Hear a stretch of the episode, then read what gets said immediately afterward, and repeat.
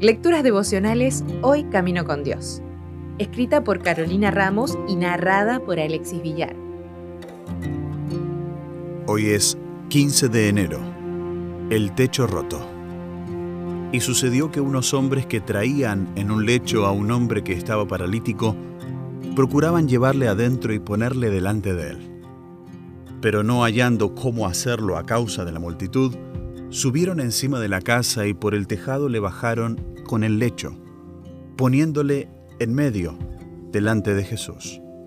Lucas 5, 18 y 19. Este techo fue muy especial. No sabemos cuántas personas había bajo él. No conocemos los nombres de los amigos del hombre paralítico, cuántos años llevaban de amistad, cómo se conocieron, qué días solían reunirse o con cuál tenía más afinidad. No sabemos si hicieron chistes al cargarlo en el lecho, si lo ayudaron a prepararse para estar más presentable, si ese día hacía frío o calor. Desconocemos qué acción específica pasada era la que atormentaba tanto al hombre como para que le resultara más valioso sentir el perdón de Jesús que valorar su curación física.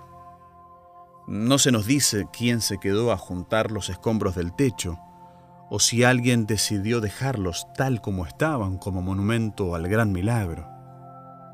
Solo sabemos que hubo fe y que Jesús sigue haciendo milagros. Desde que rompió con su gloria el techo de nuestra atmósfera para venir como niño, crecer y vencer, trajo la opción de la salvación para todo el que cree en Él. No hay límites ni techos para las manifestaciones de poder en la vida de sus hijos que eligen creer. ¿Qué está pasando debajo de tu techo? Hay una multitud y bullicio que obstaculizan el milagro. Hay prejuicios que pesan más que la verdad sencilla. Hay un amigo que está intentando llevarte a los pies de Jesús.